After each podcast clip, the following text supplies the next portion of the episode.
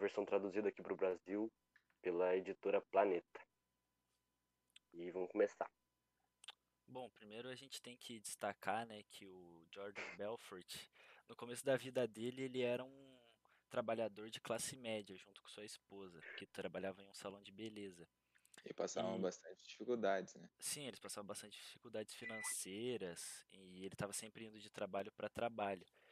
E por mais que ele era um cara muito ambicioso e ele tinha muita É, ele- comunicação, É bem, é bem explícito isso no livro, que desde o começo ele foi um cara que visava grandes coisas, né? Desde antes dele entrar pra. Ah, mas Pra ele também era um, um cara muito inteligente. Ele sabia Realmente, sempre foi. tudo que ele estava fazendo, mas era uma situação, uma condição difícil para ele. É, então, é como o Vini vinha dizendo, né? Ele era assalariado, até que um dia chegou pra ele a oportunidade de trabalhar na Wall Street, né? Como corretor. E ele conta, né? No, no livro. Tem o filme também. É um- uma das, uma das diferenças que tem no filme e no livro é que no filme ele cita o, o primeiro chefe dele na, de co- como corretor com uma pessoa muito pra frente, né? Que ia ajudar ele.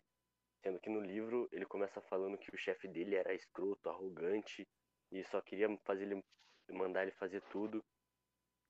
E daí ele começa falando que ele chega na, na corretora e ele olha assim, é um, é um lugar grande assim que só tem mesa e telefone e muita gente conversando, falando alto e gritando e não sei o que. Era um pessoas ambiente muito, muito caótico, né? Quando ele chegou, ele fica até caótico, impressionado exatamente. com tudo aquilo. Que era tipo um. Ele nunca tinha estado em um patamar tão de uma empresa tão grande de negócios. Ele era sempre fazendo umas empresas menores e quando ele vai para uma empresa grande, ele fica deslumbrado também com o que ele poderia chegar, né, na vida dele. Ainda mais na Wall Street, né? Que é considerada o berço financeiro de Nova York. Sim, tem as maiores empresas financeiras assim do mundo. É a bolsa basicamente roda por lá.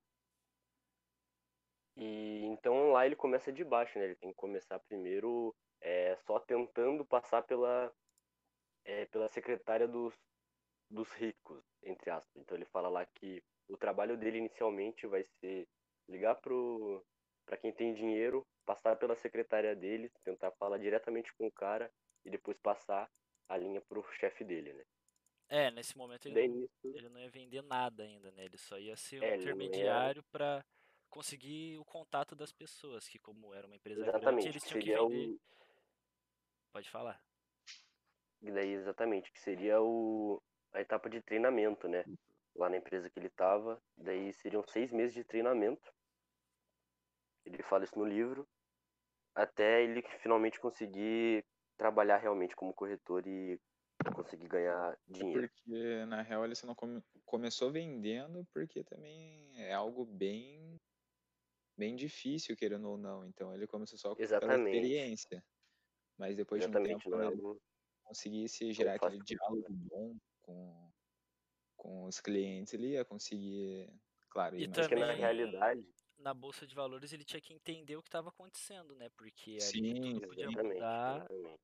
e os clientes dependiam dele, então ele não podia chegar lá É algo que tem que ser estudado. né? Porque, na verdade, para investir tem todo um estudo em cima disso. E ele ainda não era 100% treinado, podemos dizer assim. Ainda tinha Realmente. bastante coisa para aprender.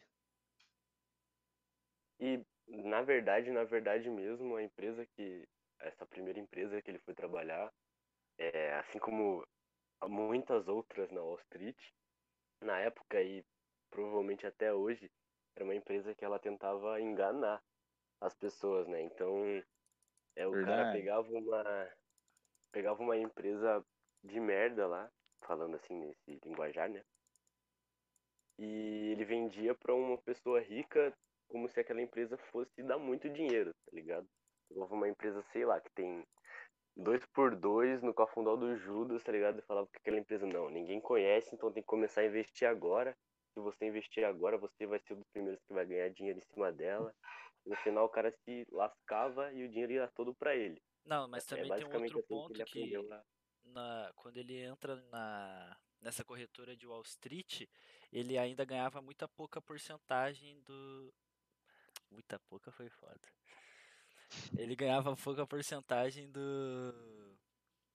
Do, do dinheiro que os clientes dele investiam. Então, ação. era, é, então, da ação era meio por cento, 1%, sei lá. Era E 1%. depois, mais pra frente no livro, ele vai dar um jeito de contornar isso.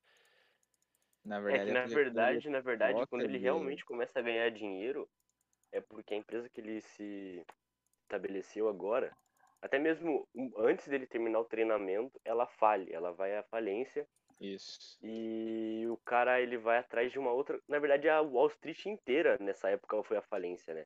Lá Sim. pela, por essa época de mil, 1983 por aí, a Wall Street inteira vai à falência, então o cara tem que ir atrás de outra corretora e ele acha uma bem humilde Tanto é, que É, foi a mulher dele ainda que achou, né? Que eles estavam É, exatamente. A mulher dele achou no jornal, mostrou pra ele, daí ele foi lá. E nisso ele vai. Ele pega o telefone lá, quando ele chega na empresa, ele já tá contratado, né? Por ser uma empresa muito pequena, os caras nem tem muita buro- burocracia pra contratar ele. Eles já contratam direto. E os caras ficam simplesmente impressionados com, a, com o talento que ele tem pra vender as coisas, né? Ele pega. faz- e daí na época ele faz até um roteiro meio pronto e passa pros colegas dele. Daí todo Uhum. mundo começa a vender bastante, ele começa a conseguir mais funcionários e mais funcionários cada vez mais, cada vez mais, e leva essa empresa da onde ele tinha encontrado ela de novo pro Wall Street. E é lá que ele começa a realmente ficar podre de rico.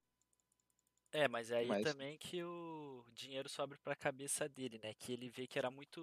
Ele tinha muito poder de enganar as pessoas. Não enganar, né? Ele só não contava a verdade. Ele não falava a É, verdade e nem o- mentia. omitia a Ele, verdade. ele omitia a verdade. Então, e quando ele ensina pra aquele grupo que tava com ele a fazer isso, é.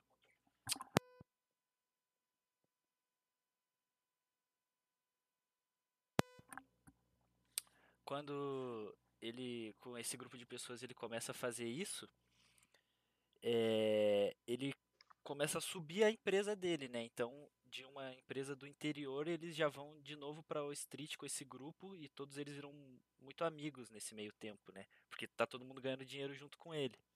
Exatamente. Bom, e como quando a empresa dele vai crescendo, é, o Jordan Belfort, ele, além de querer crescer sozinho, ele criou um grupo muito fiel a ele. E essas pessoas, tipo, veneravam ele porque ele, como elas estavam numa empresa do interior, ele chegou e começou a fazer elas ganharem muito dinheiro, eles começam a idolatrar ele e seguir ele cegamente. Tanto que em vários discursos que ele dá para eles, é, incentivando, eles começam a ficar eufóricos. Eles usavam muita droga no escritório, é, faziam festa depois que ganhavam muito dinheiro. E isso foi uma tipo das coisas que foi já afundando ele desde o começo. Que É, é- querendo ou não, ele falar. acabou deixando a fama, a- deixando a fama e o dinheiro subir pra cabeça, né? É porque, na verdade, É. ele basicamente se espelhou no, no- No chefe dele, No né? Que chefe fazia a dele. mesma coisa. Daí Só que o chefe dele era muito ele a a Aham. cheirar cocaína, por exemplo. E como ele sempre foi ambicioso, né? Ele queria coisas grandes, ele Aham. se inspirava em pessoas que já eram grandes. E como o chefe dele, querendo ou não, alcançou o sucesso fazendo o que ele fazia, errado, sendo errado ou não, ele pegou aquilo como caminho para ele seguir. E é foda falar assim, mas deu certo, porque o cara ficou muito rico em muito É. pouco tempo. É, ajudou muita gente, querendo ou não. Ferrou muitas outras também. Eu Mas, acho que ferrou mais do que ajudou. é, ferrou mais Mas- que ajudou, mas um É, fato que é muito presente no livro. Obviamente que o livro, por ser uma autobiografia, ele acaba Mostrando sobressaindo um pouco sobre ele mesmo, né? omitindo muitas coisas de novo. É, omitindo algumas coisas também. Mas, querendo ou não, ele era muito fiel aos, aos é, parceiros dele de, da empresa, né? É, os E os parceiros dele eram muito amigos fiéis a ele, porque só ganhavam muito dinheiro por conta do patrão, por conta de tudo que o patrão dele tinha, tinha ensinado para ele. Mas o problema também foi que quando ele volta para Wall Street com essa empresa que era dele mesmo, é, antes ele não ele não estava fazendo nada fora da lei ainda. Ele contava uma mentira para os clientes e ia de quem acreditasse e eles ganharem dinheiro. Sim. Primeiro, Exatamente, eles não era, não era crime porque, querendo ou não, podia ser verdade. É, ele falava que uma empresa de baixo ia crescer muito.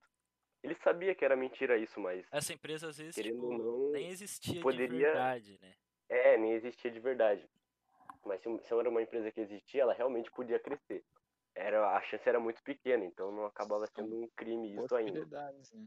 Mas só que depois que ele trocou a ideia dele e começou a vender ações de empresas que não existem, que são fantasmas, aí já começou Aí realmente ele começou a. Não, e além disso, quando teve o. Tipo, eu acho que o pior crime que ele fez, assim, que poderia acabar mesmo com a vida dele, foi quando ele pega o criador de tênis e lança a ação da, da empresa de tênis dele na bolsa.